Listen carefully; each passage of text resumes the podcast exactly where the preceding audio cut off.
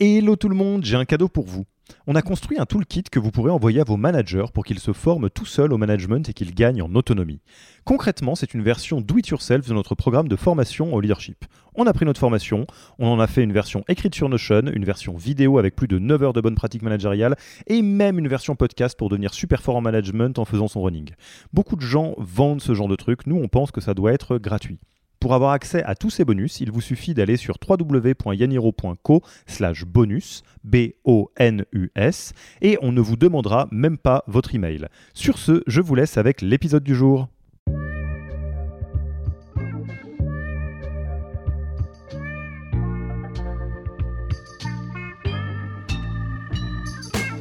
Bonjour et bienvenue dans le podcast du Human Factor.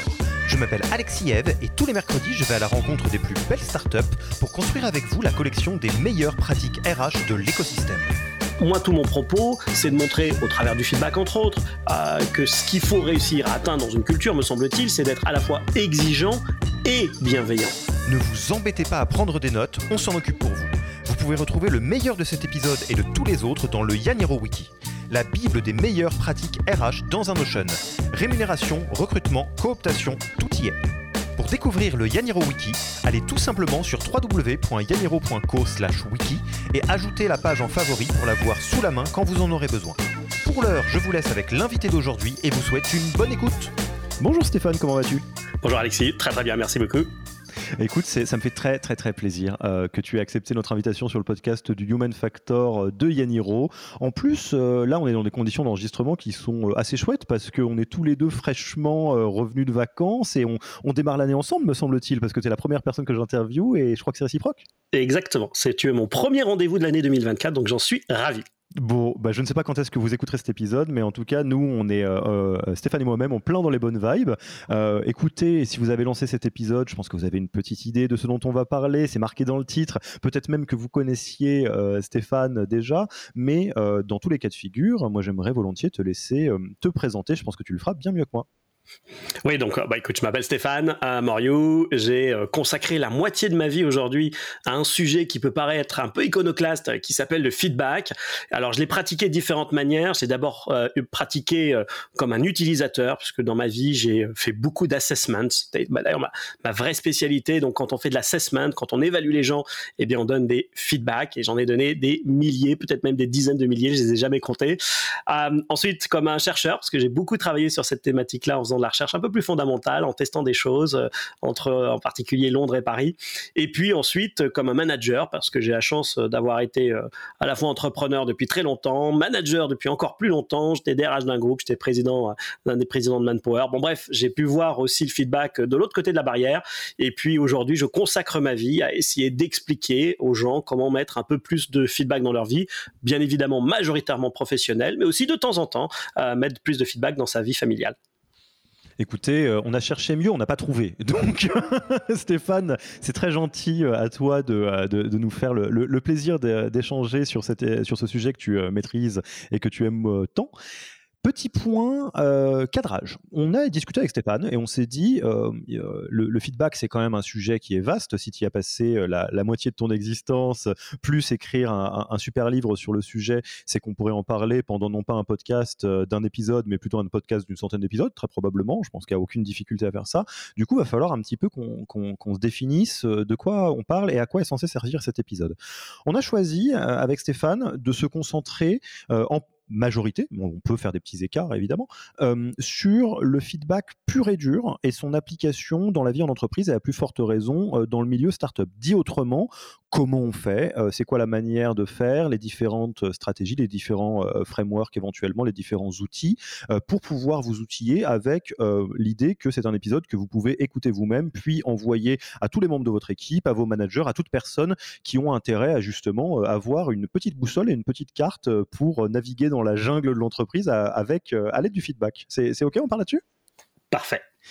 Alors, je vais revenir quand même sur un point euh, introductif. Euh, peut-être pas d'où vient le feedback, sa vie, son œuvre. Pour ça, je vous invite à lire le, livre de Stéphane.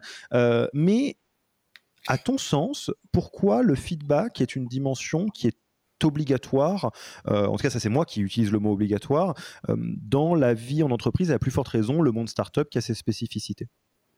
Alors, je pense que les startups nous ont rappelé qu'en fait, le feedback était dans la nature d'une entreprise en création. Et c'est vrai que quand on regarde les grands groupes, on se rend compte que le feedback a un petit peu euh, disparu dans un certain nombre d'endroits, qu'il faut parfois le réintroduire assez péniblement. Mais les, les startups ont par nature euh, du feedback dans leur gène. Pourquoi? Euh, Tout simplement parce qu'elles ont traditionnellement ce besoin de tester, d'apprendre en permanence. Et donc, j'ai envie de dire, ça, c'est pas propre à, au, monde contemporain, aux entreprises digitales, aux, entreprises tech. C'est, ça a existé depuis le début. Ce qui est particulier avec les startups telles qu'on l'entend aujourd'hui, c'est ce principe de vélocité. Et si tu veux effectivement être dans la vélocité, tu n'as pas d'autre choix que d'avoir formellement ou informellement une nature et donc ensuite une culture feedback. il y a un vrai enjeu dans les entreprises aujourd'hui, c'est tu as du feedback par nature. La question c'est euh, quand tu grandis, quand tu lèves, euh, est-ce que ça devient ta culture? Pas nécessairement. Euh, et donc il faut réintroduire du feedback dans son quotidien quand parfois le feedback a tendance à disparaître. Oui, c'est vrai que quand on pense, j'aime bien le fait que tu insistes sur la nature presque du jeu startup et, et, et, la place du feedback, la place que le feedback a là-dedans on peut imaginer qu'à tous les niveaux d'une entreprise, à partir du moment où le but du jeu, c'est de faire sortir quelque chose de nouveau de terre et de le faire sortir vite, si possible, euh, on va avoir besoin des feedbacks de ses clients, on va avoir besoin de se donner des feedbacks les uns les autres pour grandir vite, parce que sans ça, euh, euh, malheureusement, on a un risque, tu disais, de vélocité qui est insuffisante ou de non-apprentissage avec la stagnation que ça crée. Et donc, est-ce que, est-ce que quelque part, on rentre aussi dans le feedback comme seul outil pour aller explorer le ce qu'on sait pas qu'on sait pas. Oui, alors c'était euh, traditionnellement la fameuse fenêtre de Johari euh, qui nous disait qu'on avait des angles morts. Alors, quel que soit l'outil, et d'ailleurs le mot feedback d'une certaine manière est pas très intéressant. Euh, ce qui est important, c'est ce qu'il y a derrière. C'est est-ce qu'on peut se dire au sein d'une équipe ou même dans une relation interpersonnelle comme on a là, est-ce qu'on peut se dire très rapidement ce qui marche bien pour qu'on le continue et ce qui peut être amélioré pour qu'on le change? Et sur cette idée très très simple, euh, tu crées de la performance en réalité. Tu crées du progrès et tu crées de l'efficacité parce que face à toi, tu as des concurrents qui ont exactement les mêmes problèmes de communication. Et c'est pour ça que quand tu es une startup, euh, cette idée d'avoir du feedback dans ton ADN, c'est une manière aussi d'avoir un avantage concurrentiel. Et moi, je crois que les entreprises qui s'en sortent mieux, qui sont plus efficaces, qui grossissent plus vite, c'est qu'elles ont quelque chose autour du feedback, autour de cette culture particulière elle l'appelle comme ça, elle l'appelle autrement, mais en tout cas, elles se disent les choses en interne, mais aussi en externe, hein, parce que bien évidemment, le feedback dont je parle là, c'est du feedback entre collaborateurs, entre managers, etc. Mais c'est aussi le feedback avec tes clients, tes prestataires, tes fournisseurs, qui vont d'un seul coup te permettre d'accéder plus vite à, ton positionnement, à la bonne idée. Alors, Là, ça va peut-être être un peu, euh, euh, j'allais dire, gut feeling euh, pour toi, plus qu'une que étude concrète, même si si tu l'as, je serais évidemment ravi de l'entendre. mais dans mon vécu, euh, dans le milieu startup, euh, c'est quelque part écrit en gros quelque part que le feedback fait partie de l'ADN, euh, mais j'ai trouvé des vérités très disparates sur le terrain. C'est-à-dire, il y a des, des, boîtes qui ont peur de la culture du feedback en réalité, quelle que soit la raison, et on peut rentrer dans les détails. J'ai vu des boîtes qui pensaient maîtriser le feedback, mais qu'en fait, c'était pas du feedback vraiment, ou en tout cas il y a quelque chose d'un petit peu désaxé dans ce qu'elles font. Euh, toi, euh, qui passes du temps aussi en, en startup, je le sais, euh, quel est l'état des lieux un peu en ressenti, point de vue culture du feedback dans les, les entreprises tech françaises? Il y a un mythe sur les startups tel que souvent vu par euh, les plus grosses entreprises.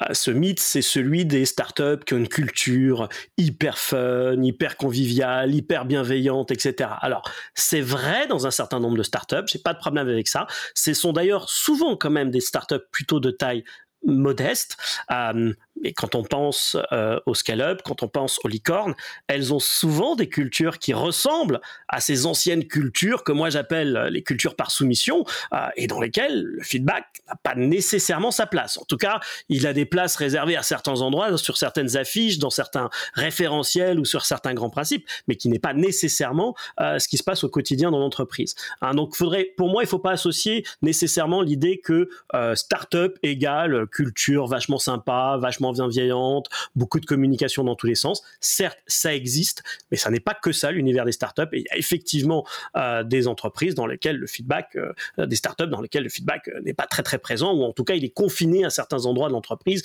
et il ne circule pas de façon fluide dans toute l'organisation. Alors j'ai pas d'études comme toi, là c'est uniquement empirique, mais je confirme très très sérieusement cet empirisme en disant que non, il y a des entreprises qui s'appellent des startups, mais qui fonctionnent bien comme des grands grands groupes très traditionnels. Et, euh, pareil, toujours dans un ressenti, euh, c'est quoi les hypothèses que tu as en tête qui expliquent euh, que, que, que, une partie des startups euh, n'adhèrent pas, n'embrassent pas une culture du feedback ou une utilisation du feedback plus, plus large? C'est souvent une question de rapport au temps. Euh, en réalité, euh, le feedback, il nécessite en fait quelque chose de culturel, quelque chose qui, dépend de la maturité des gens. Souvent dans les startups, on a des gens très enthousiastes, souvent assez jeunes, euh, qui ont aussi beaucoup de choses à apprendre. si tu veux atteindre des résultats très très très de court terme, il n'y a pas à tordre. Le bon vieux modèle de hiérarchie qui fonctionne avec de l'ordre, de la soumission, de la pression, une grosse carotte, mais aussi un gros bâton. Enfin, toutes ces choses-là, tu sais que si tu cherches à obtenir des résultats à très très très court terme, c'est probablement une voie qui a du sens. Ah, maintenant, la croyance de feedback, c'est une croyance dans laquelle tu es prêt à construire des choses pour qu'elles soient durables. Et cette durabilité, en fait, cette pérennité, elle est souvent dans les discours, parce que bien évidemment, peu d'entreprises disent non, non, moi je veux sortir du cash euh, la semaine prochaine, mais elle n'est pas nécessairement dans la réalité de la gestion d'entreprise, parce que tu as levé, tu as des actionnaires, tu as un fonds, tu as un VC, tu as quand même des gens qui te demandent quand même quelques comptes. Toi-même, d'ailleurs, en tant que dirigeant, euh, tu peux être dans une logique de capitalisation personnelle, d'exit, etc., qui font qu'à un moment donné, euh, ton court terme prévaut sur ta construction à moyen long terme. Et à ce moment-là, dans le court terme, le feedback a très très a moins de pertinence, on va le dire comme ça. alors moi j'ai une hypothèse que j'aimerais euh, tester avec toi euh, et je vais m'appuyer sur un, cas réel qui, est public, hein, donc je, ne, donne pas de secret.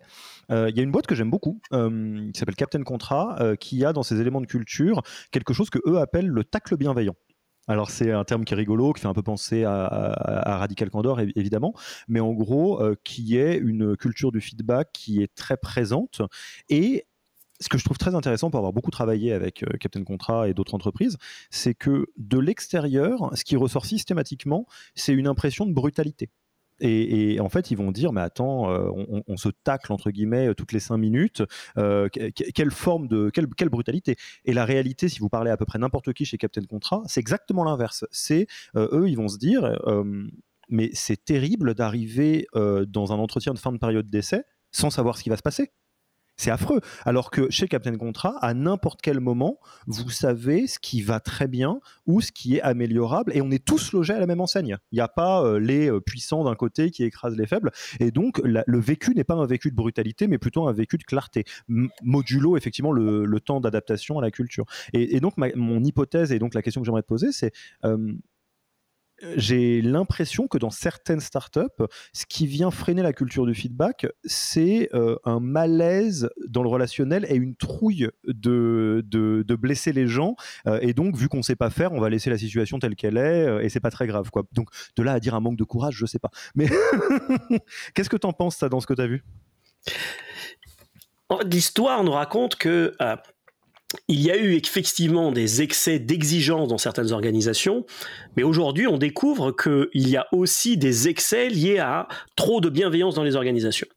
Euh, et toi, moi, tout mon propos, c'est de montrer, au travers du feedback entre autres, euh, que ce qu'il faut réussir à atteindre dans une culture, me semble-t-il, c'est d'être à la fois exigeant et bienveillant. Euh, et c'est tout à fait possible. C'est pas antinomique, tout simplement parce que les sujets ne s'appliquent pas de la même manière sur les mêmes objets. On est exigeant avec les résultats et on est bienveillant avec les personnes. On est exigeant avec ce que les gens font et on est bienveillant avec ce que les gens sont. Et ça, ça n'est pas dichotomique.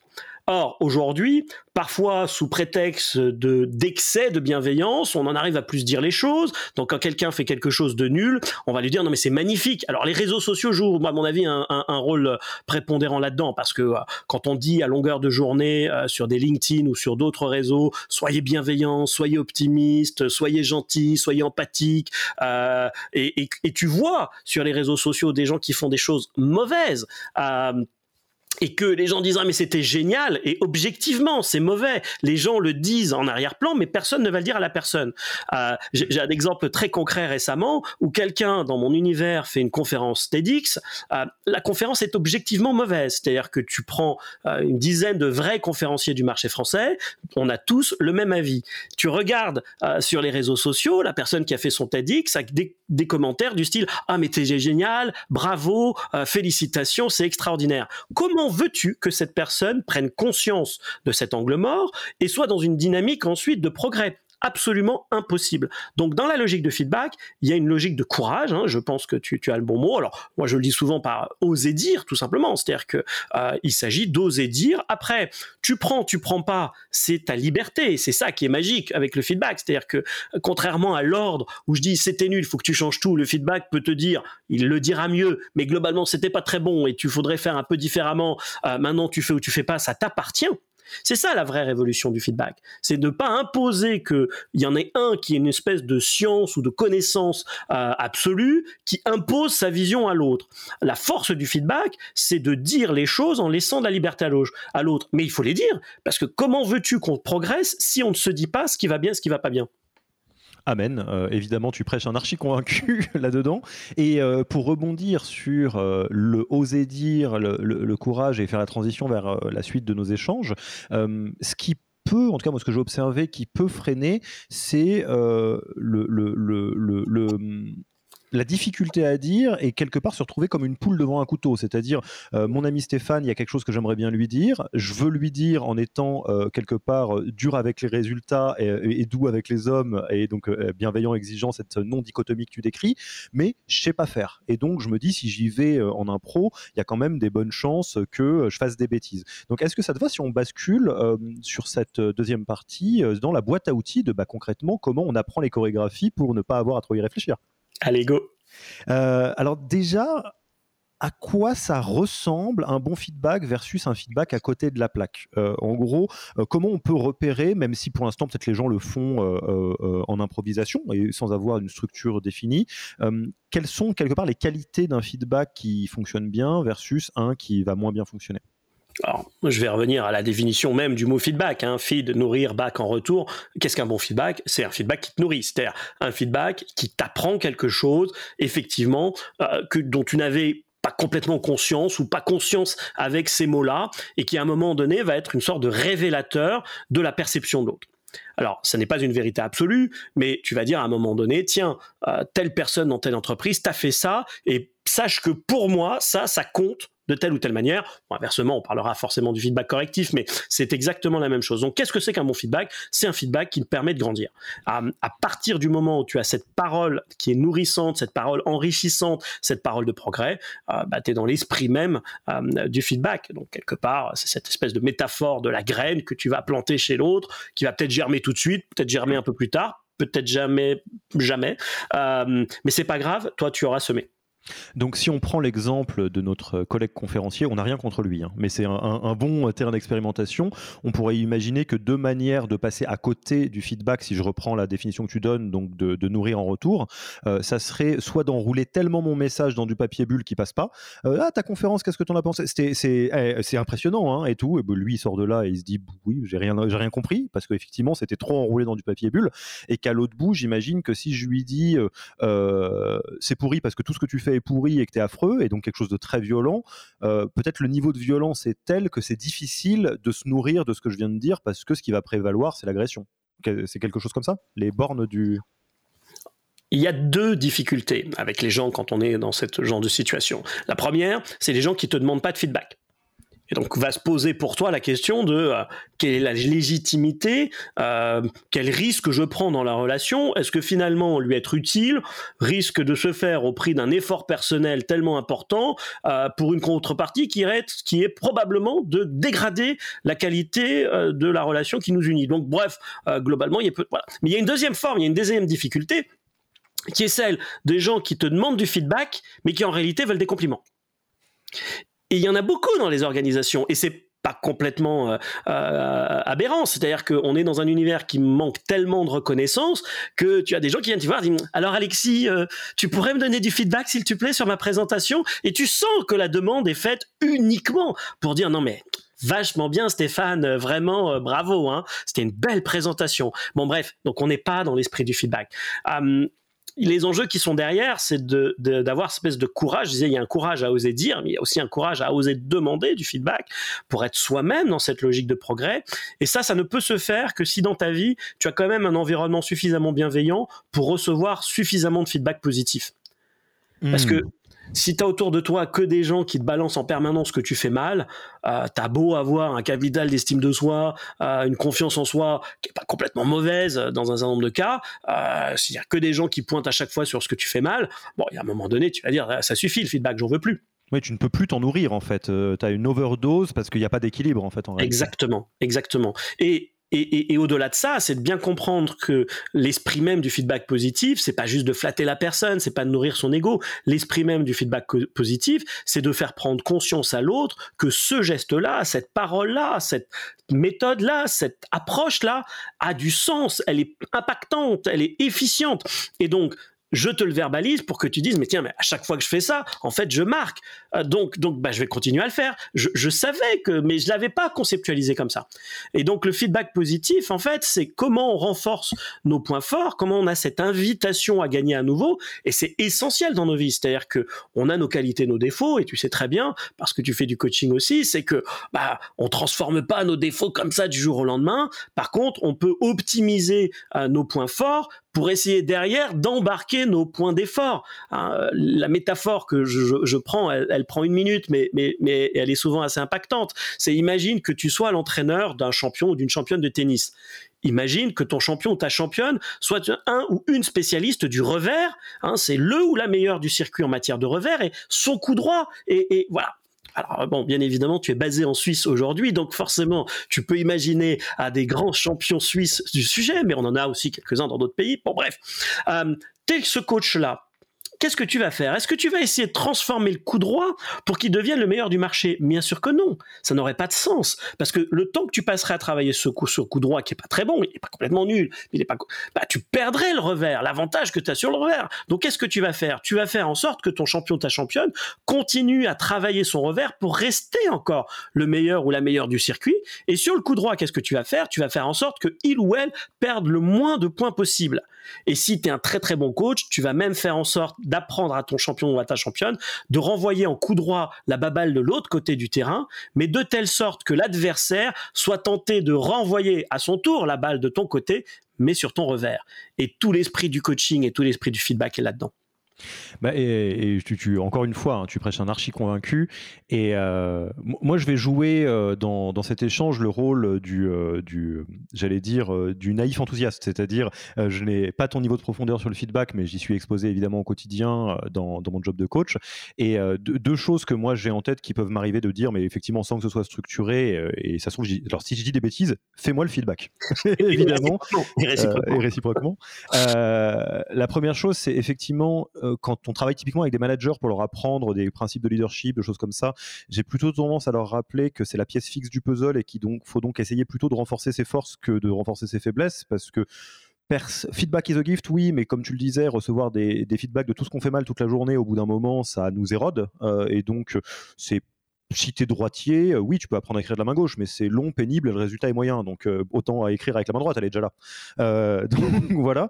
Et, l'autre chose que je trouve intéressant, sur lequel, pareil, si tu as des, fondamentaux plus solides que mes impressions un peu à chaud, je suis, très, très preneur, ou dans tout ton vécu, ce que j'ai noté, c'est que ce qui rend le, feedback difficile dans certains cas de figure, on utilise volontiers la phrase feedback, feedback is a gift. quiconque l'a pratiqué dans la vraie vie, c'est que c'est un tout petit peu plus nuancé que ça. Il y a beaucoup de personnes pour qui la réception du feedback se fait pas naturellement, c'est euh, plus difficile, euh, c'est difficile à donner aussi. Enfin bref, euh, on, est loin d'être dans quelque chose où c'est tout droit. Et en fait, ce que moi j'ai observé, donc pareil un peu par, empiriquement, c'est que j'ai le sentiment que beaucoup de personnes ont souffert d'un système d'éducation et voient les feedbacks comme des notes, où quelque part c'est t'es super, toi Stéphane, toi Alexis, ou t'es nul. Et donc, euh, si je te dis, euh, euh, tiens Stéphane, ta conférence, elle était top, tu te dis, ah bah je suis top. Si je te dis, ah c'était pas ta meilleure, tu te dis, ah je suis nul. Au lieu de te demander peut-être, bah, toi non évidemment, mais bah, qu'est-ce qui a différé cette fois-ci? Et en fait, aux managers avec lesquels on travaille énormément sur le feedback, je leur, je leur propose une version alternative. Je leur dis, imaginez que vous êtes à la salle de sport et que vous avez un coach sportif qui vous regarde faire. Si vous avez un coach sportif qui vous dit, là tu vois tes épaules, elles sont un peu hautes, euh, si tu continues, euh, tu vas te faire mal. Donc baisse-les, tu vas faire le mouvement mieux. Par contre, tu vois ton port de tête, comment il est bien droit, continue. Garde-le, ça c'est très bien. Et c'est désengagé émotionnellement, c'est pas bien, pas bien, c'est le mouvement est propre ou pas propre, et je te dis tout autant ce que tu peux continuer à faire que ce que tu peux faire différemment. Et en fait, quand ils commencent à intégrer ça, euh, c'est beaucoup plus facile pour eux de faire des feedbacks sur effectivement les résultats plutôt que les gens. Quelqu'un dans son équipe qui galère, on lui dit Ah, tiens, effectivement, ça, on n'y est pas encore, on va bosser sur ce que tu peux faire, et pas t'es nul, évidemment. J'aime beaucoup ta métaphore euh, euh, du coach sportif pour expliquer ce qui devrait se passer en entreprise. Euh, il se trouve que ce qui paraît naturel en sport, on retrouve aussi ça en musique, hein, parce que typiquement les enseignants en, en, musique sont à peu près dans les mêmes approches. Et malheureusement, cette chose-là apparaît moins présente en entreprise. Alors, je pense que tu as mis le doigt sur la chose, c'est que en entreprise, en fait, ça a toujours existé, mais globalement, après la Deuxième Guerre mondiale, on voit un vrai phénomène autour de la fixation d'objectifs et de la quantification des choses. Euh, d'un seul coup, tout doit être mesurable, on doit pouvoir rentrer dans ces management par objectif, et on va inventer plein d'outils derrière tout ça. Et le principe euh, du management par objectif, c'est que euh, tu es dans tes objectifs ou tu es pas. Donc, on est dans une culture du jugement. on est dans une culture du binaire alors, qui a un certain nombre d'avantages, bien évidemment, euh, mais qui a aussi un certain nombre de limites. Hein. J'adore euh, euh, cette situation de, de, cette idée de Charles Goodhart, qui est un économiste anglais qui est toujours en vie d'ailleurs, qui dit que lorsqu'une mesure devient un objectif, elle cesse d'être une bonne mesure. Hein, voilà, donc, donc quand tu présentes ça au milieu d'un groupe, d'un comité de direction dans une entreprise, qu'elle soit un grand groupe ou qu'elle soit une start-up, généralement ça, perturbe un petit peu quand même la lecture de certains membres du comité de direction qui se disent mais moi je pilote que avec des chiffres. Alors bon, bref, euh, donc on est dans cette culture du jugement. Alors dans le livre, pour le coup, dans mon livre sur le feedback, j'explique euh, d'où ça vient, en particulier dans les cultures judéo-chrétiennes. Euh, j'explique ce qui se passe à l'école depuis 1599, le fameux ratio studiorum qui a inventé, enfin qui met les prémices de la notation sur 10, qui est une notation par relevé d'erreur. Voilà. Donc on, est dans ce contexte-là et bien évidemment, bah, les gens souffrent derrière ça parce que si à chaque fois que tu fais une intervention, on ne note que ce que tu as mal fait, euh, et si même si on le fait pas comme ça, qu'on essaie de créer un truc un peu plus objectif, mais que par exemple dans un entretien annuel, tous les trucs que tu as fait bien, on considère que bah, c'est normal, tu es payé pour. Et par contre, les trucs que tu as moins bien fait ou tu pas atteint, bah, là, c'est pas bien et donc ça va impacter ton augmentation, ton bonus et peut-être même ta prochaine promotion. Bah, tu arrives et tu, développes des mécanismes de défense. Hein, euh, et donc, il y a tout un enjeu sociétal pour moi qui consiste à montrer que ces héritages, qui sont pour moi les héritages d'une autorité par soumission séculaire, euh, doivent aujourd'hui être petit à petit euh, non pas remplacés, mais conjugués, hybridés avec des nouvelles formes de management qui sont celles d'une autre autorité qui s'appelle l'autorité par engagement et qui, elle, n'est pas jugeante et elle fonctionne avec d'autres codes. Alors, on ne peut pas faire que l'un ou que l'autre, il faut trouver la bonne pondération entre les deux. Hein, et le feedback a une place bien évidemment par rapport à ça, euh, mais l'idée essentielle de l'expression feedback is a gift, euh, c'est qu'effectivement le feedback en réalité, il doit être libre. C'est-à-dire que si tu veux imposer ton point de vue à l'autre, surtout n'appelle jamais ça un feedback. C'est-à-dire que le feedback, quand tu cherches à en donner à quelqu'un, que la personne le prenne ou que la personne ne le prenne pas, tu dois être capable de te dire, dans les deux cas, tant mieux. Et c'est un exercice pas si évident que ça en réalité. c'est de dire, tu donnes mon feedback, tant mieux, tu le prends, tant mieux, tu le prends pas, tant mieux. Je, reconnais pleinement, Alexis, et tes auditeurs euh, et tes auditrices, le droit de pas le prendre. Mais c'est pas grave, moi j'ai fait mon boulot. Et ça, c'est une manière de parler qui est quand même pas, pas si évidente que ça. Euh, j'ai tendance à dire que le feedback, c'est une langue, hein, c'est une, langue étrangère pour la plupart d'entre nous. Je la pratique vraiment au quotidien maintenant depuis bientôt 25 ans. Euh, et je considère, et c'est pas du tout une fausse modestie, je considère que je suis toujours pas bilingue. Je continue à faire pas mal de fautes. Alors, un peu moins quand même qu'avant, bien évidemment. Euh, j'en fais plus d'ailleurs dans ma vie privée que dans ma vie professionnelle, mais c'est une langue extrêmement difficile à apprendre parce que elle contredit tout un héritage culturel euh, dont nous sommes à la fois les victimes et les coupables. Je, vais prendre euh, très, très sérieusement hein, des cours de, euh, de, langue avec toi sur euh, des situations précises pour voir, ça m'intéresse beaucoup, parce que j'essaye de pratiquer aussi, et, comme, comme toi, je fais, des erreurs, même plus probablement, mais bon. En tout cas, on va rentrer à la, à la partie pièce de résistance, évidemment qu'est-ce que tu pourrais proposer à celles et ceux qui nous écoutent comme manière de structurer le feedback? Est-ce que tu as un framework, euh, une manière, une chorégraphie qui permet d'être sûr de retomber sur ses pieds euh, et, d'être au bon niveau pour que justement on nourrisse euh, la personne avec ce qu'on a à dire? Alors, avoir un modèle est utile pour l'apprentissage.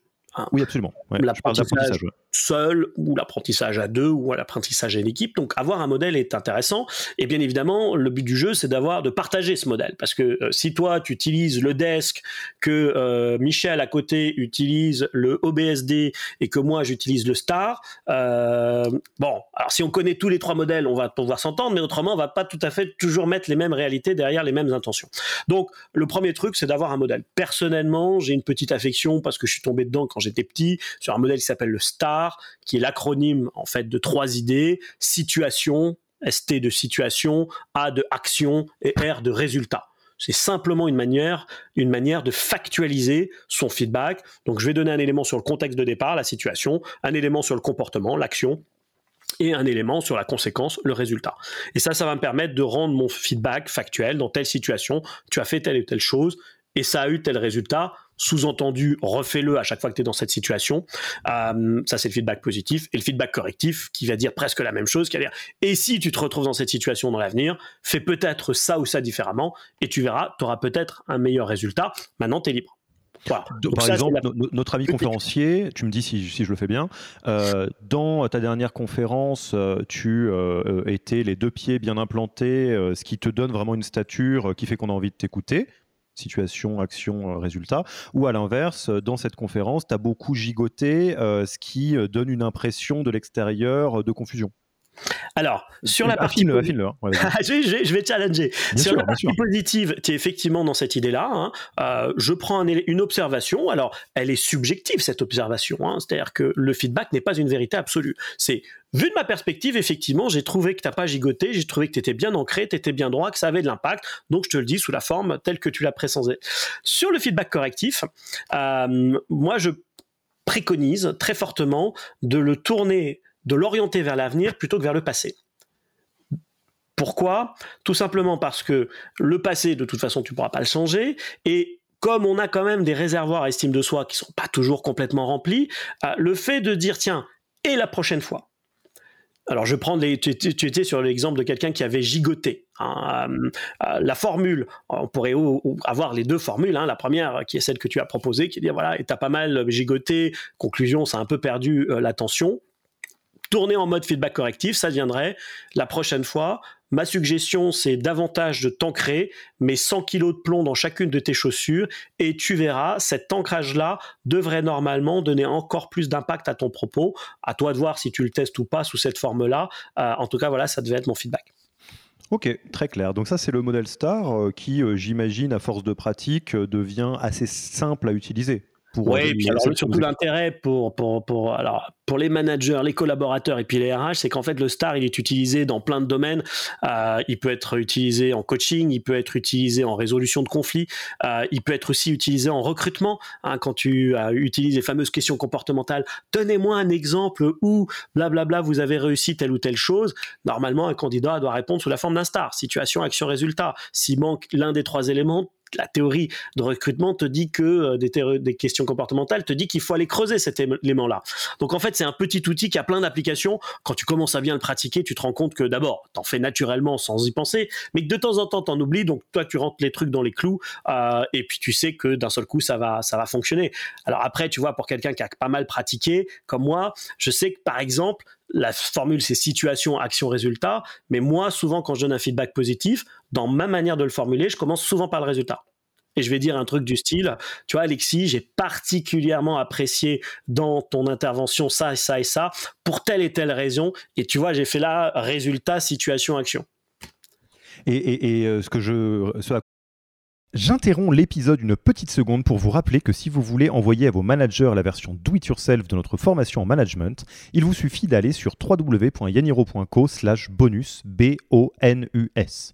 Sur ce lien, vous trouverez gratuitement toute notre formation en version vidéo, podcast et la boîte à outils du management Notion qui était jusqu'alors réservée aux managers conformés. On n'aime pas vendre des secrets, on préfère vous les offrir et parier que vous bosserez avec nous si vous voulez les implémenter plus vite. Sur ce, retour à l'épisode je réfléchissais pendant que tu donnais ces exemples, c'est que notamment dans le cadre du feedback correctif, le fait d'ancrer dans une situation, qu'on le mette au début à la fin, mais en tout cas qu'il fasse partie du, de l'acronyme, euh, permet d'éviter euh, d'essentialiser la personne. C'est pas euh, tu t'exprimes mal, c'est là dans cette conférence, il y a tel truc qu'on peut faire différemment. Exactement. Alors, si tu veux, dans l'esprit, il y a le fameux qu'on entend dans le coaching, le fameux tu qui tue, euh, le tu TU qui tue TU. CNV, ça, communication bon, euh, moi, j'avoue, je suis un peu moins rigoriste que ça, parce qu'il y a un moment donné, tu vois, tu as fait un truc qui était mauvais, il faut quand même qu'on se le dise, tu vois. Enfin, euh, donc, bon, je suis d'accord, tu vois, sur toute cette bienveillance, mais il y a un moment donné, il faut pas que la bienveillance soit au détriment de l'exigence. Hein. Pour moi, cet mmh, mmh, mmh, équilibre-là est quand même fondamental. Et donc, par rapport à ça, euh, j'ai pas de problème, tu vois, à un moment donné, à, être dans du tu euh, ou être dans du jeu. D'ailleurs, parfois, je veux dire, bah, moi, j'aurais plutôt fait comme ci ou comme ça. Je veux pas trop, pas, de focalisation sur ça. Ce qui est important, c'est l'intention orientée vers le futur. Tu vois, c'est l'intention de progrès.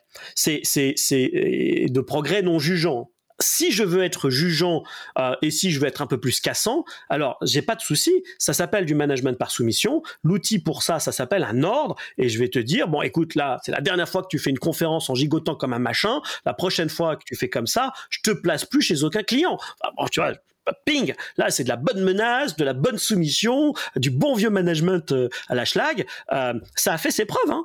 Il n'y a pas du tout de problème par rapport à ça. Euh, il y en a encore plein dans les organisations, start-up ou pas d'ailleurs.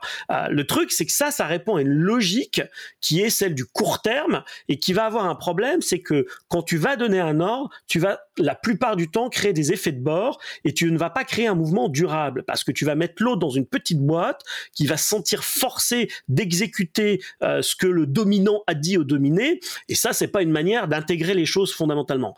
L'esprit du feedback est plutôt d'orienter vers le futur. Maintenant, il est tout à fait possible si on refait un clin d'œil à notre ami conférencier, euh, de lui dire sous forme de feedback les choses là, et puis s'il les change pas, euh, peut-être un jour plus tard, si on est dans une relation qui l'autorise, de lui dire écoute, moi je serai toi, euh, là maintenant j'arrêterai de gigoter, ça suffit quoi. Je te l'ai dit une fois gentiment, mais franchement, tu te tires une balle dans le pied, mon pauvre ami.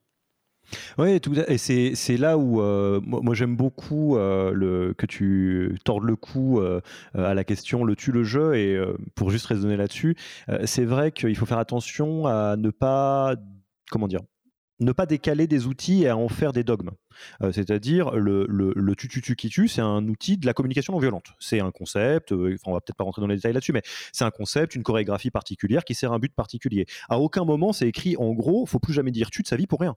C'est pas vrai. Euh, vous êtes dans une équipe de foot et vous avez un gardien de foot très sympathique au demeurant qui arrête aucune balle, c'est chiant. Globalement, à un moment donné, ça vaut la peine d'essayer de, progresser. Donc, 100% euh, d'accord avec toi. Et euh, sur le, le, comment concrètement, donc là, on a un, un, bon petit framework qu'on peut utiliser. Qu'est-ce que tu pourrais donner comme manière concrète de donner du feedback pour euh, des managers, des professionnels de start-up euh, Est-ce que, euh, alors je sais que la réponse, va être probablement un peu partout, un peu tout le temps, mais s'il y a des personnes qui ont besoin d'inspiration sur où est-ce qu'ils peuvent donner du feedback positif et comment, et où est-ce qu'ils peuvent donner du feedback constructif et comment, qu'est-ce que tu pourrais donner comme exemple? Le premier conseil que je donnerais, c'est d'avant de donner du feedback, aller en demander. Parce que quand on donne, tu es jamais sûr de l'ouverture de l'autre, alors que quand tu en demandes, tu crées les conditions d'ouverture euh, nécessaire à l'exercice. Donc je pense qu'avant d'en donner, il faut en demander. Quand on en demande, euh, il y a plein de manières de le faire, mais il y en a une que j'affectionne particulièrement, et en particulier au début, quand on commence à se lancer, c'est de dire, de poser en réalité non pas la fameuse question Alexis, donne-moi ton feedback, mais de dire typiquement à la fin de cette interview, tiens Alexis, dis-moi un truc que j'ai bien fait dans cette interview, et Alexis, dis-moi un truc que je pourrais améliorer dans cette interview. Je peux, te partager euh, la question que je pose à tout le monde en one-to-one parce que je suis content, là, elle, est, pas trop mal. Euh, mais je peux partager du coup mon vécu de, manager. Euh, et donc, un petit conseil, oui, je pense que c'est une bonne chose de demander du feedback si vous n'arrivez pas à encaisser du feedback, vous devriez pas tout à fait être autorisé à en donner, si vous voulez mon avis, parce qu'il y a une réciprocité qui qui se crée pas. Et euh, insister, parce que moi, à peu près toutes les personnes qu'on recrute chez Yaniro, et même si c'est que des gens formidables, les premiers one-to-one, quand euh, on rentre dans la partie feedback, la plupart va me dire un truc du genre euh, non non mais t'inquiète ça va. Je oui non mais c'est pas la question. C'est pas ça va ça va pas. La question c'est j'aimerais progresser en tant que manager et j'ai besoin de vous. et effectivement la question c'est qu'est-ce que tu trouves que j'ai particulièrement bien fait la semaine passée et qu'est-ce que tu penses que j'aurais pu faire autrement ou mieux? Ouais euh, donc non, non, bah écoute, je suis parfaitement en phase et, sur l'exemple que tu prends dans la relation du manager avec son nouveau collaborateur, sa collaboratrice, euh, parce que je trouvais magique dans ma carrière euh, manager plein de gens et, j'ai adoré, tu vois, quand tu as un titre un peu ronflant et que tu amènes quelqu'un qui est tout jeune avec toi en rendez-vous commercial par exemple et que tu sors et tu dis bon alors, dis-moi un truc que j'ai bien fait, un truc que je pourrais améliorer. Le premier coup, la personne, ton, ton, ton nouveau collaborateur, ta nouvelle collaboratrice n'ose rien dire, mais non, non, non, c'est très bien chef. Le coup d'après, tu lui refais le coup. D'un seul coup, il comprend que, il ou elle comprend que, ah bah non, mais en fait, il me la pose à chaque fois. Donc, il va falloir quand même. Et puis, il y a un moment donné où il se dit quand même, c'est quand même bizarre ce truc-là. C'est le chef qui me pose des questions et moi, je lui ai jamais demandé. Alors, pour certaines personnes, ça se passe assez rapidement, en quelques jours. Parfois, il faut quelques semaines. Parfois, il faut quelques mois. Mais je trouve qu'il y a quelque chose de magique le moment, au moment où ton collaborateur, ta collaboratrice réalise qu'en fait, bah, tu as inversé le rapport et que c'est maintenant à lui d'aller poser euh, des questions. Et le framework, tu l'as. C'est un truc que j'ai bien fait, un truc que je pourrais améliorer. Et évidemment, euh, la première fois que la personne euh, euh, dans votre équipe se jette à l'eau et prend son courage à deux mains pour vous dire quelque chose de correctif ou que vous, pourriez faire mieux, si vous vous vexez comme un dindon, la personne se referme comme une huître. Hein. Alors là, j'ai une petite provocation que je sors en conférence ou dans mes, les masterclass que j'anime, mais j'ai dit, vous serez un, un, vrai maître Jedi du feedback. Le jour où vous serez capable d'accepter un feedback sur le fait d'être en retard, donné par quelqu'un qui est plus souvent en retard que vous. Elle est bien celle-là. Parce que en fait, l'idée c'est quoi? C'est que l'important dans le feedback, c'est pas le messager, c'est le message. Alors concrètement en entreprise, on, parle souvent de confiance. Hein. C'est une espèce de poncif. Euh, faut créer de la confiance dans les équipes, etc. Même certaines entreprises le mettent sur des posters, euh, dans les accrochés sur les murs, en pensant que ça va transpirer et que d'un seul coup les gens vont être illuminés de la chose. Alors si on essaye d'être très concret, euh, et de créer de la confiance entre deux individus. L'un des plus beaux trucs que tu peux faire en tant que manager, et en tant que collaborateur d'ailleurs, parce que ça marche dans les deux sens, c'est solliciter un feedback et montrer à ton collaboratrice ou ton collaborateur la prochaine fois que son feedback correctif auquel tu ne croyais pas, tu l'as testé.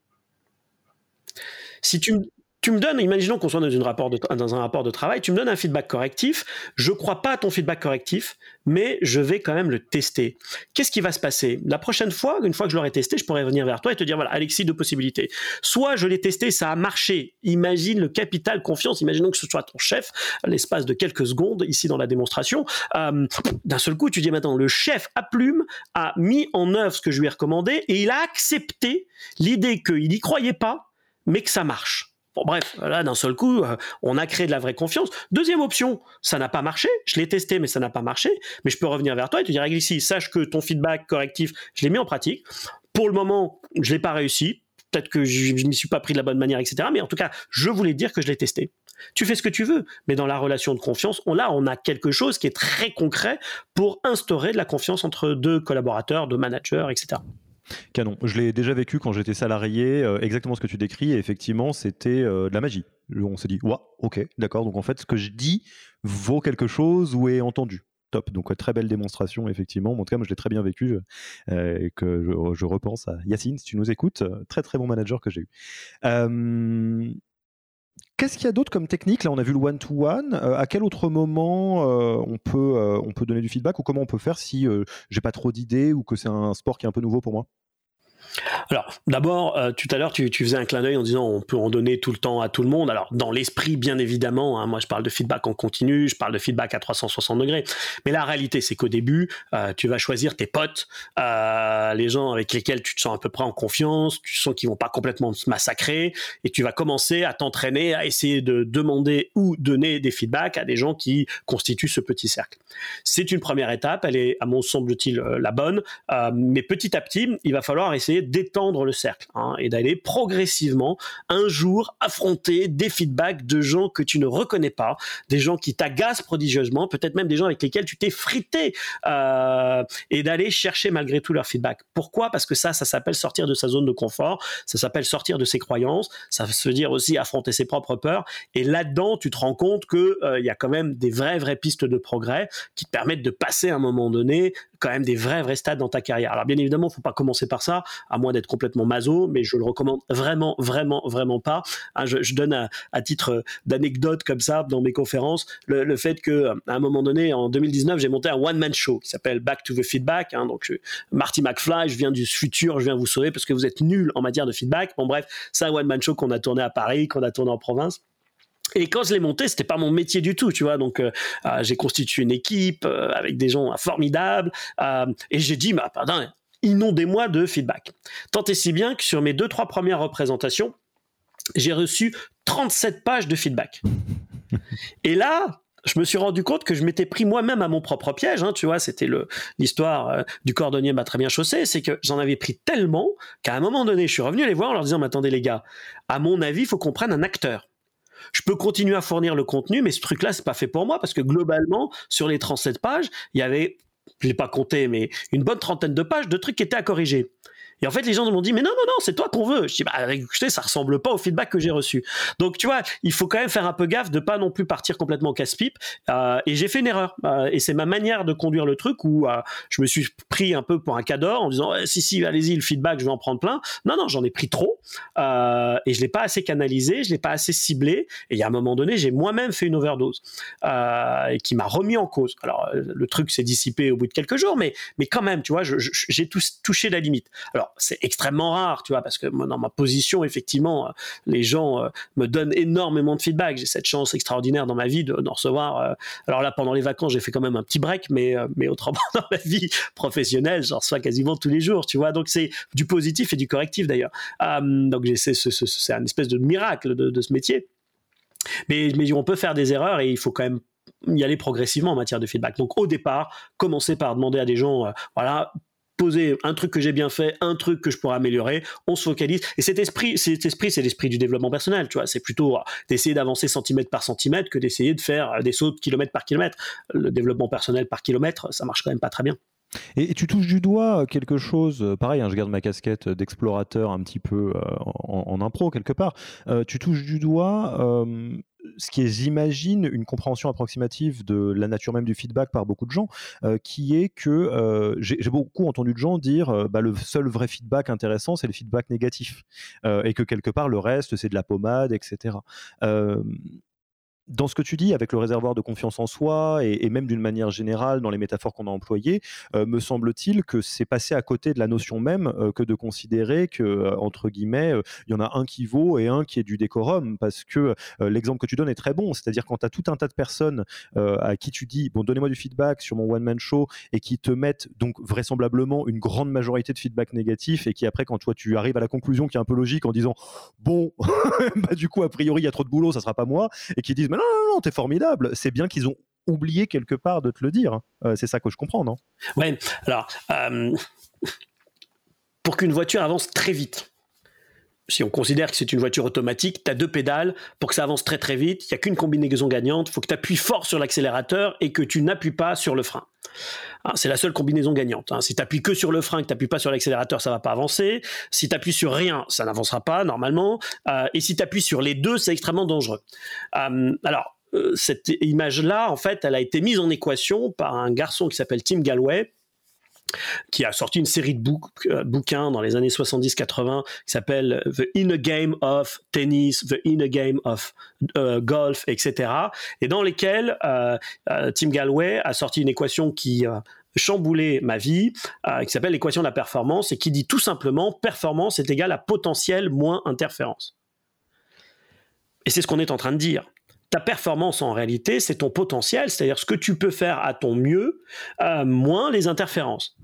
Mais ta performance n'est pas uniquement dépendante de tes interférences. C'est-à-dire que si tu ne libères pas tes potentiels, si tu ne joues pas sur tes fameux points, points forts, si tu n'es pas sur ton fameux revers pour l'entraîner, pour être le meilleur du marché, bah, tu es complètement à côté de la plaque. Donc tu vas travailler tes points d'effort. Alors bien évidemment, hein, d'où ça vient tout ça? Dans, l'autorité par soumission, hein, cet héritage que l'on a, c'est on, te faisait culpabiliser sur tes péchés d'abord, et puis ensuite sur tes firsts, sur tes fautes, euh, puis ensuite sur tes faiblesses hein, dans les organisations, pour te dire t'es pas bon là-dedans, entretien annuel, pof, l'année prochaine, je vais te faire un plan de, formation. Puis petit à petit, on a mis des coachs, tu dois avoir ça dans ta, dans ta pratique de coaching, où euh, l'esprit initial du coach qui était là pour euh, résoudre, enfin faire développer des gens, libérer leur potentiel, les faire passer d'une division 2 à une division 1, euh, n'est pas là souvent la majorité des demandes de coaching, parce que souvent dans le coaching, on a des gens qui ont des problèmes,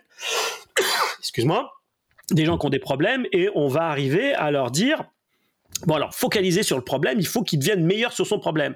Mais non, c'est dans l'équation de la performance, il y a bien ces deux variables, le potentiel, l'interférence, et le but du jeu, c'est de libérer les potentiels, hein, donc d'appuyer le plus fort possible sur la pédale d'accélérateur, limiter les interférences, donc appuyer le moins possible sur la pédale de frein, et c'est comme ça qu'on optimise la performance. Et ce message-là, comme on l'a pas appris à l'école, comme on l'a pas appris dans nos entreprises, comme on l'a pas appris dans nos familles, il faut vraiment le marteler parce que les gens font beaucoup, beaucoup cette et moi, j'ai été très euh, surpris dans ma propre démarche personnelle de recueillir des feedbacks positifs qui m'ont complètement scotché, tu vois, des choses que je n'avais pas vues, euh, où je pensais avoir un point faible, et les gens m'ont dit de façon répétée, mais non, mais t'es vachement bon là-dedans. Et à un moment donné, tu dis, bon, bah attends, il faut que je revisite ma, ma, ma représentation parce qu'elle est juste fausse. Ça ne veut pas dire que j'ai complètement tort, mais ça veut dire que la perception que les autres en ont n'est pas ma croyance. Et ça, il faut que je le réalise. J'ai euh, eu euh, deux petites anecdotes à partager là-dessus, euh, peut-être pour mettre dans mon vécu ce que tu dis là, parce que effectivement j'adhère à 100% pour l'avoir vécu en direct. moi, j'irais, enfin, dans mon vécu, le, le le feedback positif, j'ai l'impression, c'est une denrée un peu rare, et donc elle a un pouvoir qui est d'autant plus démultiplié quand elle est bien faite et quand c'est sincère. je vais vous donner deux exemples où je suis d'un côté et de l'autre de l'équation le premier exemple, mais euh, quelqu'un que j'ai trouvé euh, d'une grande classe, euh, j'avais interviewé il y a quelques épisodes Christophe, le DRH de Mano Mano, Christophe Darniès, je crois, je pense que ça se prononce comme ça, et il a fait un move que j'ai trouvé d'une splendeur folle. C'est il m'a appelé un matin pour me dire qu'il avait trouvé l'épisode formidable, qu'il avait réécouté et qu'il avait eu des très bons retours. Et conditionné que je suis, je me disais c'est l'introduction d'autre chose, je dois peut-être changer quelque chose ou j'ai oublié quelque chose et tout. Et je lui ai dit bah écoute un grand merci Christophe. Et donc il m'a dit et donc rien, je t'appelais pour ça. Je me suis dit waouh. Et ça m'a fait la semaine. J'en ai parlé à toute l'équipe, j'ai partagé à tout le monde qui était euh, euh, fantastiquement euh, content. Et ça m'a appris deux choses. La première chose, je me suis dit la puissance, parce qu'effectivement, c'est quelque chose qui est resté un point phare de cette semaine. et deux, je me suis dit, en fait, ce que je comprenais en creux, c'est que personne ne fait jamais ça parce que c'était très très rare. Moi, je l'ai très très très peu vu. Et du coup, j'ai commencé à faire ça. Je me suis astreint, euh, je dis astreint parce que c'est quelque chose qui n'était pas naturel pour moi au démarrage, euh, à me dire dès que je pense quelque chose de positif euh, et de d'encourageant de quelqu'un de avec qui je travaille, faut que je lui dise immédiatement. Donc, je lui envoie un petit message, un truc comme ça. Et donc, c'est une petite routine que j'ai fait. C'est devenu naturel et je ne sais pas si c'est le format star, mais je le fais. Et juste pour l'anecdote, c'est une vraie, un vrai truc. Je me jette pas des fleurs. C'est donc je partage euh, avec Gabriel qui travaille avec nous euh, euh, comment la vie avec Gabriel est mieux que la vie sans Gabriel. je peux pas le dire mieux et, c'est exactement ça que je pense du travail qu'elle fait chez nous. Et elle m'a dit c'est rigolo. le matin même, je recevais une offre très alléchante de L'Oréal et je me disais ah, est-ce que j'y vais, est-ce que j'y vais pas en même temps? Et quand j'ai vu ça, je me suis dit non mais non, voilà, on reste là quoi. Ah, très, très beaux exemples. C'est chouette, hein, cette histoire. Hein. Très, très beaux exemples. Euh, alors, je partage euh, euh, aussi une, une, routine, puisqu'on est sur, sur un podcast qui se veut concret, qui est mon premier message du matin. Je le fais toujours sous la forme d'un feedback positif donné à quelqu'un que j'ai vu la veille ou l'avant-veille. Je commence tous les matins comme ça. De façon à la fois, j'espère, un peu généreuse et altruiste, mais aussi de façon très égoïste. C'est-à-dire que, bien évidemment, j'espère que celui ou celle qui se euh, euh, réveillera le matin se dira ah bah tiens, premier message que je lis est un message, un feedback positif. C'est pas si fréquent que ça, ça fait du bien, ma journée commence bien. Mais de façon très égoïste, euh, je fais exactement la même chose aussi pour moi. C'est-à-dire que, en fait, je commence ma journée en me disant au moins aujourd'hui j'ai fait quelque chose de bien. alors c'est un petit truc, c'est pas le feedback du siècle, mais je m'astreins à ça Et l'idée, c'est qu'en ayant donné un premier positif, je me dis, bon, normalement, ça devrait m'encourager en, en, donner un deuxième. Et quand bien même je ne le donnerais pas, et quand bien même j'aurais eu une journée particulièrement exécrable, à la fin de la journée, je pourrais me retourner et me dire, au moins, cette journée, elle a commencé par quelque chose qui n'était pas complètement nul.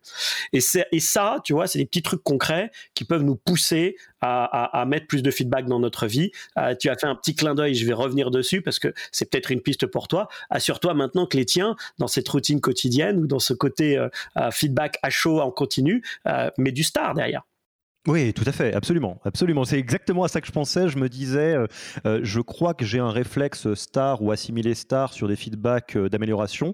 Je ne sais pas si c'est aussi clair dans des feedbacks de renforcement de quelque chose qui est bien fait. Et je me dis que c'est une bonne piste d'amélioration. Merci pour ton feedback. En fait, le, feedback, je te remercie. En fait, euh, euh, le, modèle STAR, il va avoir entre autres comme avantage de sortir du simple compliment. Euh, c'est quoi un compliment? Un compliment, c'est situation-résultat. Ton interview canon, ta présentation d'hier était top, tes mmh. résultats sont géniaux, la vie sans toi serait pas la même. Bon, ça c'est situation-résultat. Le feedback, dans la formule STAR, hein, ce qui sort du compliment, c'est la verbalisation de l'action. C'est de pourquoi j'aime, c'est une des raisons pour lesquelles j'adore le, STAR, c'est qu'il permet de prendre conscience que c'est la verbalisation de l'action qui est apprenante en réalité. C'est, la situation, je la connais, le résultat, je l'avais peut-être pas perçu comme ça, mais voilà. Mais qu'est-ce qui a produit dans cette situation ce résultat? C'est mon action. Et c'est cette verbalisation de l'action qui est vraiment, qui fait du, du vrai feedback un outil d'apprentissage à part entière. Top, top, top. Et euh, moi, si tu es d'accord pour euh, euh, boucler notre discussion et que je continue sur ma, petite trajectoire de, padawan du feedback, je me suis dit que j'allais illustrer deux cas. donc, c'est pas 100% égoïste parce que c'est des cas que j'entends moi-même beaucoup et où, honnêtement, je pense que j'atteins un peu les limites de ma compréhension et de la connaissance du feedback. Et donc, je, relaye à, mon, à mon grand maître Jedi deux situations que, en tout cas, moi, je juge difficiles et que j'ai eu beaucoup comme écho euh, difficile, donc avec des situations concrètes, pour que tu puisses me donner honnêtement euh, qu'est-ce qui te semble être une bonne option ou une moins bonne option dans, dans ces deux cas-là. Ça te convient? Allez, go. Allez, on est, on est en direct. Euh, première situation, moi, je vais le formuler comme ça. Euh, je peux être en difficulté parfois à gérer euh, le fait de donner du feedback à des gens qui semblent souffrir quand ils reçoivent un feedback. Euh, dit autrement, je donne un exemple très concret, et peut-être qu'on va tomber sur l'exemple que tu disais de, il y a des gens qui demandent des feedbacks alors qu'ils cherchent des compliments, je sais pas, mais j'ai souvenir de quelqu'un, c'est littéral hein, ce qui s'est passé dans ma vie professionnelle, qui m'a dit, tiens, il y a un tel qui disait que je râlais tout le temps. Qu'est-ce que tu en penses, toi? Est-ce que tu trouves que je râle? J'ai répondu oui. j'ai étayé un petit peu, hein, et ça s'est très très très très mal passé à partir de là. Euh, globalement. Et évidemment, moi-même n'étant pas de bois, euh, j'ai été touché émotionnellement en disant c'est un traquenard que tu me lances là.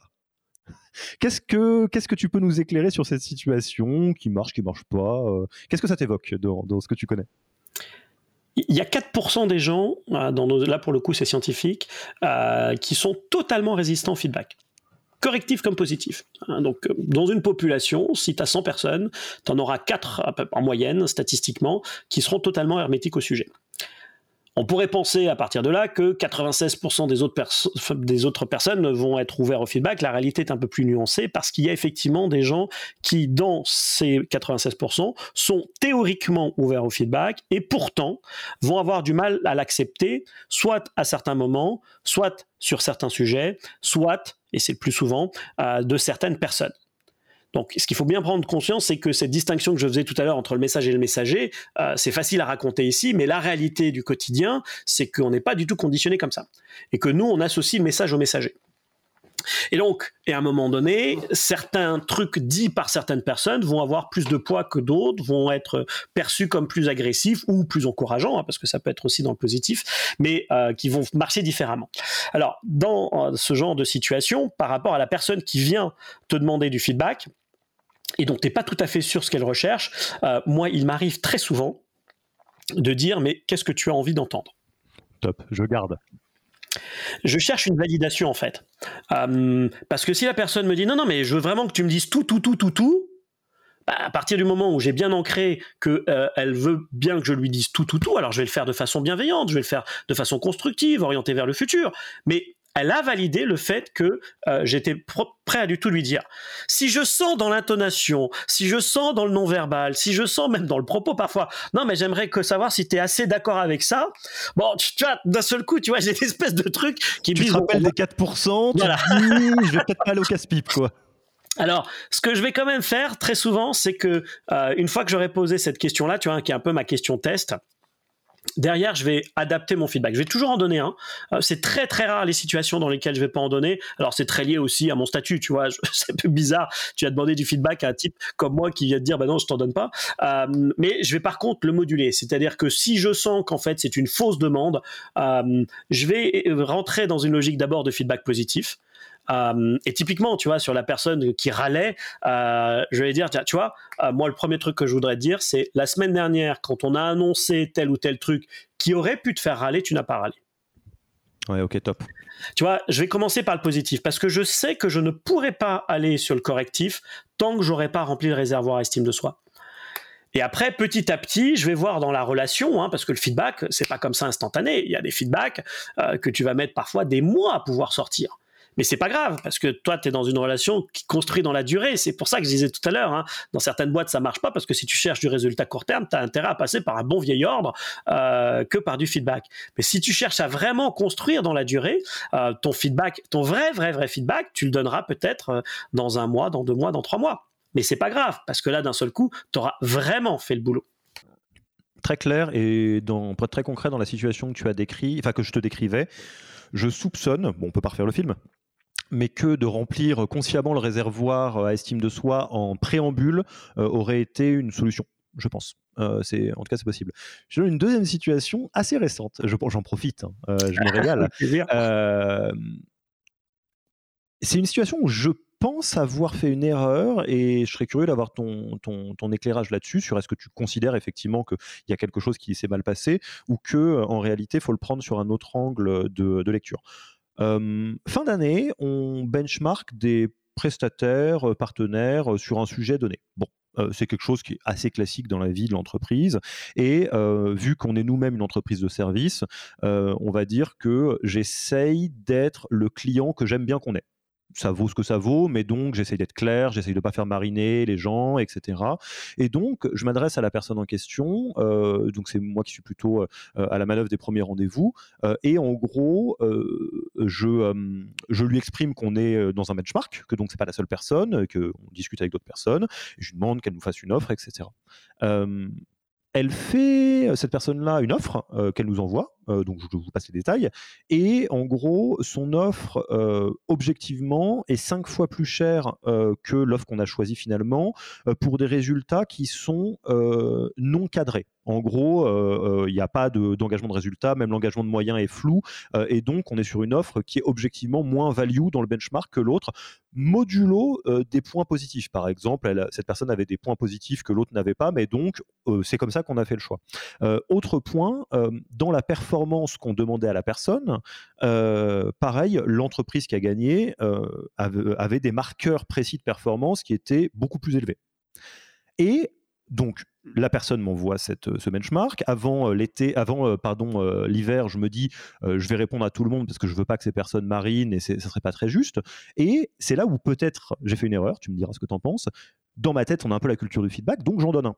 En gros, je ne lui dis pas juste on n'a pas pris ton offre, je lui dis on n'a pas pris ton offre, enfin merci pour ton offre, je vais la décliner. Voilà ce qui nous a euh, permis de euh, faire la différence. Et en gros, je lui dis côté prix, euh, telle entreprise concurrente nous propose ça pour ça, que tu saches un peu ce qu'il ce en est. et d'un point de vue performance, eux, ils témoignent de ces résultats et ce, cela, modulo le fait que sur tel sujet, tu es au-dessus. Il n'y avait pas que du feedback correctif. Un, je me suis fait déchirer mais quand je dis déchiré, c'est déchiré. C'est-à-dire la personne m'a dit, euh, euh, mais jusqu'à la limite jusque là ça allait, euh, c'est pas très grave. A la personne me disait, on ne compare pas les gens, c'est pas professionnel, ce que pour moi une base un peu de business, donc c'est, je suis juste pas tout à fait d'accord. et tu dis que mes résultats sont à chier, mais pas du tout. elle parlait vraiment comme ça. Et moi, je suis un peu, je me suis arrêté en me disant, oups, il y a quelqu'un qui s'est retrouvé un petit peu blessé par ce que j'ai dit, et puis je suis arrivé un peu plus loin. Et ce que j'ai découvert en fait en début d'année, c'est que cette personne m'a arraché sur LinkedIn. C'est-à-dire, elle a fait un post avec sa version des faits, euh, où elle dit euh, voilà, je refuse de travailler avec, euh, et c'est assez facile de voir que c'est moi, parce que, gna gna gna, et en gros, je caricature pas, à la fin, ça termine par et c'est parce que je suis une femme et que c'est un homme, faille à la totale. Et dans ma tête, je me suis dit, tiens, Alexis, est-ce que tu es tombé dans le piège d'un feedback non sollicité? Ou en fait, tu as donné un feedback à quelqu'un qui te l'a pas demandé et qui ne t'a pas donné d'autorisation parce que tu avais en tête de lui faire grandir. Moi, j'ai fait ça d'un prestataire de service à un autre en disant bah moi j'aime bien connaître euh, l'état du marché et quand on me dit non, j'aime bien savoir pourquoi les autres ont gagné. Effectivement, elle me l'a pas demandé. Est-ce que tu es de l'école où tu penses et j'ai aucun problème à l'entendre que c'était une erreur et que euh, quand on n'est pas sûr euh, qu'il faut donner du feedback, peut-être c'est pas la peine de le donner ou est-ce que tu penses que malheureusement c'est les risques du métier quoi ou autre chose? Alors, je vais te donner trois pistes. Première piste concrète ton exemple, c'est un exemple qui est très proche de celui que vivent en fait euh, les euh, recruteurs, euh, les managers qui recrutent et qui annoncent une mauvaise nouvelle à, quelqu'un. moi, mon conseil là-dedans, et là c'est vraiment de l'astuce pratico-pratique, c'est toujours de dire on ne vous a pas pris, et de tout de suite mettre derrière la question suivante, toute simple mais très importante, est-ce pour vous une surprise? Pourquoi? Alors que ce soit avec un, candidat ou que ce soit avec un, prestataire potentiel. Le fait que euh, la personne te dise euh, ah bah non non je m'y attendais un peu ou que la personne te dise ah bah alors là franchement oui je suis très très surpris parce que j'avais fait une super propale, euh, tu sais que derrière ton feedback va pas être le même. Tu sais que dans un cas, la personne qui n'a pas de surprise par rapport à ça, quelque part, va avoir probablement une ouverture au feedback dans lequel tu vas un peu moins ramer, alors que la personne qui va dire si si, je suis vraiment très surpris, j'avais beaucoup investi, je pensais qu'on s'entendait vachement bien, je comprends pas, etc., euh, etc. Euh, et tu sais que tu vas ramer. Et donc d'un seul coup, si à partir du moment où tu sais que tu vas ramer, tu peux quand même te poser légitimement la question de est-ce que c'est le moment euh, de mettre du feedback ou pas. Deuxième propos par rapport à ta situation, c'est euh, là je ferai plutôt le clin d'œil avec l'entretien annuel. C'est que je pense que à partir du moment euh, où des enjeux financiers sont présents, le feedback n'a pas trop sa place. C'est-à-dire que dans ton cas là, elle euh, gagnait ou perdait un contrat. Dans l'entretien annuel, tu as ou pas ton, ton augmentation, ton bonus, ta peut-être promotion. Bon, genre, que là, quand tu as des sujets quand même qui sont comme cela en jeu, euh, mon ouverture au feedback est quand même plus modérée. Tu vois, je, dis-moi d'abord combien je vais gagner l'année prochaine, parce que l'inflation en France c'est 3,7% cette année, c'est confirmé ce matin. Euh, bon, ça c'est des aspects quand même très concrets. Le feedback il passera après. Hein, euh, et donc donc il y a des, des sujets. Donc on pourrait se dire que sur ton exemple là, Peut-être qu'il y a un moment, alors euh, sous réserve que tu veuilles vraiment le faire, mais tu vois, un moment pour annoncer la décision, et ensuite un autre moment dans lequel tu crées juste une invitation pour dire si vous voulez du feedback, euh, on en parle dans les prochains jours, et tu leur laisses l'initiative. Si vous voulez du feedback, rappelez-moi, je serais ravi de le partager de façon transparente. Tu vois, pour, pour, pour certaines personnes, ne pas le cumuler. Et puis, troisième remarque que je ferai par rapport à ton cas, c'est sur, sur est-ce que j'ai bien fait ou pas bien fait. Euh, je reprendrai tout à l'heure un propos que j'ai eu tout à l'heure. C'est feedback, c'est une graine. Euh, peut-être qu'elle n'a pas germé là, mais peut-être que tu as quand même finalement été utile à cette personne. Alors, euh, la bonne nouvelle quand même, c'est que vu les réactions qu'elle a eues, en plus publiquement, etc probablement que tu as bien fait de pas la prendre euh, dans, dans tes partenaires. Tu vois, de temps en temps, quand tu vois la réaction de certaines personnes, tu dis bon bah c'est peut-être juste qu'on n'est pas fait pour euh, pour pour s'entendre et que euh, ce qui finalement c'est peut-être une bonne chose. Mais donc euh, si je raisonne raisonne maintenant purement feedback, bah, peut-être que ça n'a pas été positif là, mais peut-être que dans un an, dans cinq ans, dans dix ans, tu lui auras été utile. Et puis si tu lui as pas été utile, on sent dans tes propos que ton intention était bienveillante. Euh, donc voilà, pour, moi je crois beaucoup à l'intention dans le rapport aux autres. Ton intention était constructive. Il y a des gens qui ont envie d'entendre, il y a des gens qui n'ont pas envie d'entendre. Ça fait partie de la vie. Et euh, un, mot sur lequel je vais, euh, euh, que je vais souligner dans ce que tu as dit, qui en tout cas que moi je garde en tête, donc j'imagine que peut-être ça peut servir à d'autres, c'est tu as dit c'était pas forcément le moment. Et je pense que je vais garder en tête de séparer l'intention d'être ouvert au fait de partager du feedback que de choisir le moment et de se dire il n'y a pas péril en la demeure, c'est pas le mail que je dois envoyer avant de partir en vacances. Parce que pour autant, le même feedback, effectivement, si je me projette là-dedans, aurait peut-être été entendu différemment, avec une chorégraphie différente, pas au même moment, post euh, entre guillemets retour sur ah bon en fait on va pas privilégier quelqu'un d'autre, etc. pour, donner un autre conseil pratique, puisque c'était la, thématique de notre entrevue, euh, moi, je, par exemple, dans un processus de recrutement, euh, il y a les personnes qui sont pas prises, etc. Il y a la personne qui est prise. La personne qui est prise, elle a souvent euh, un coup de fil d'un RH qui lui dit, cher monsieur, chère madame, on a la bonne nouvelle de vous annoncer que vous avez été sélectionné. Voilà dans un certain nombre de cas, le candidat ou la candidate reçoit au moment euh, du, euh, de l'appel du, RH, bien évidemment toutes les choses administratives, mais aussi du feedback à ce moment-là. Moi, je crois que, bien évidemment, cette, euh, cette pratique-là est possible, mais je crois qu'il y en a une bien meilleure qui consiste à faire en sorte que le manager qui a piloté le processus de recrutement avec son ou sa RH soit très attentif dans les premiers jours d'intégration de commencer la relation par donner un feedback sur le processus de recrutement. Et donc, de caler dans les moi je dis 48 premières heures, de dire on se prend un quart d'heure, 20 minutes, je vais te faire le feedback de ton processus de recrutement, voici les points forts qu'on a détectés et pour lesquels on a décidé de prendre, euh, de, prendre de, de nous positionner sur ta candidature, voici aussi un ou deux points d'attention, points de vigilance sur lesquels on a décidé malgré tout de prendre, mais sur lequel on pense que peut-être tu n'es pas au niveau complet du cahier des charges que l'on a et de l'exigence que l'on a dans l'entreprise. Je suis à ta disposition sur les points positifs, sur les points forts, aussi bien que sur les points d'effort. Et je trouve que c'est une très très belle manière de commencer une relation en mettant dès le départ dans le rapport manager-manager euh, du feedback. Eh ben, écoute, c'était euh, un plaisir. Je pense que là, on a rempli euh, la boîte à outils euh, ensemble. On va passer tranquillement à la fin de l'interview. Déjà, où est-ce qu'on te retrouve? On veut suivre tes aventures, engager la discussion. C'est quoi la meilleure manière pour toi? Alors, le média que j'utilise le plus fréquemment, c'est quand même euh, euh, LinkedIn. Hein, donc, je, suis assez présent. Je suis pas aussi présent que d'autres, mais je suis quand même assez présent sur LinkedIn. Je publie euh, à peu près une fois par semaine. J'y partage un certain nombre de contenus autour de ces sujets, hein, que ce soit l'art du feedback ou mon deuxième thème qui, est la révolution des autorités, hein, autour du leadership par soumission, leadership par engagement. Donc ça, c'est le premier média. Si on veut accéder à des vidéos, des podcasts, des interviews, etc., on peut retrouver aussi mes chroniques BFM sur ma chaîne YouTube, hein, parce que j'ai une chronique BFM mensuelle euh, sur ces thématiques-là. Et puis bien évidemment, sur le sujet euh, du feedback pur et dur, il y, a mon livre. Après, pour celles et ceux qui seraient intéressés par mon métier de conférencier, là j'ai un agent, il s'appelle Eric Blot, B-L-O-T, et c'est lui qu'il faut contacter. Tout, le message est passé. J'ai une question traditionnelle sur un livre que tu recommanderais aux auditeurs auditrices. Je vais euh, t'épargner euh, la, phase autopromo. Lisez le livre de Stéphane, bien évidemment. Euh, c'est un formidable ouvrage et, je, ne vois pas de raison de le lire. point, un détail, je le trouve remarquablement court dans le bon sens du terme. feedback, en tout cas qui moi me touche beaucoup. je trouve que c'est très tentant dans les livres de mettre de la crème partout. Je trouve le tien, c'est de la viande maigre. Euh, c'est vraiment, vraiment un plaisir. Euh, Merci beaucoup. Côté euh, passage de flambeau, tu connais notre tradition qu'on aime beaucoup dans, dans ce podcast qui est de, de, de, de recommander l'invité suivant. si tu étais à ma place, tu aimerais interviewer qui? À qui est-ce qu'on passe le micro pour un prochain épisode? Alors moi, il y a, quelqu'un qui aujourd'hui me touche beaucoup dans son approche euh, et dans sa vision, qui justement essaie de faire le lien entre euh, ce qui se passe dans les euh, startups et ce qui se passe dans les grands groupes et de voir comment on réinvente la RH. Il s'appelle Pierre Monclos et bon, je pense que vous avez tout un tas de raisons pour vous connaître, mais, mais je, Pierre, Pierre est quelqu'un qui a beaucoup, beaucoup de choses à partager avec nos communautés RH. définitivement, c'est lui que je conseillerais ou que je reconseillerais d'interviewer.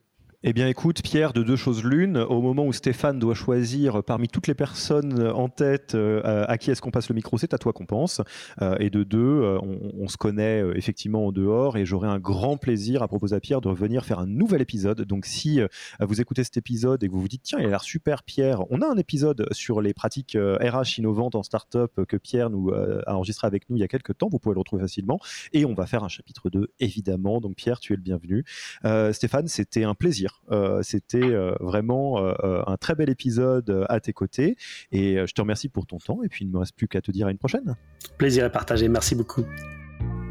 Merci d'avoir écouté cet épisode. Pour mettre en place tout ce que vous venez d'apprendre, n'oubliez pas de vous connecter sur le Yaniro Wiki. Allez tout simplement sur www.yaniro.co/wiki et ajoutez la page en favori pour la voir sous la main quand vous en aurez besoin.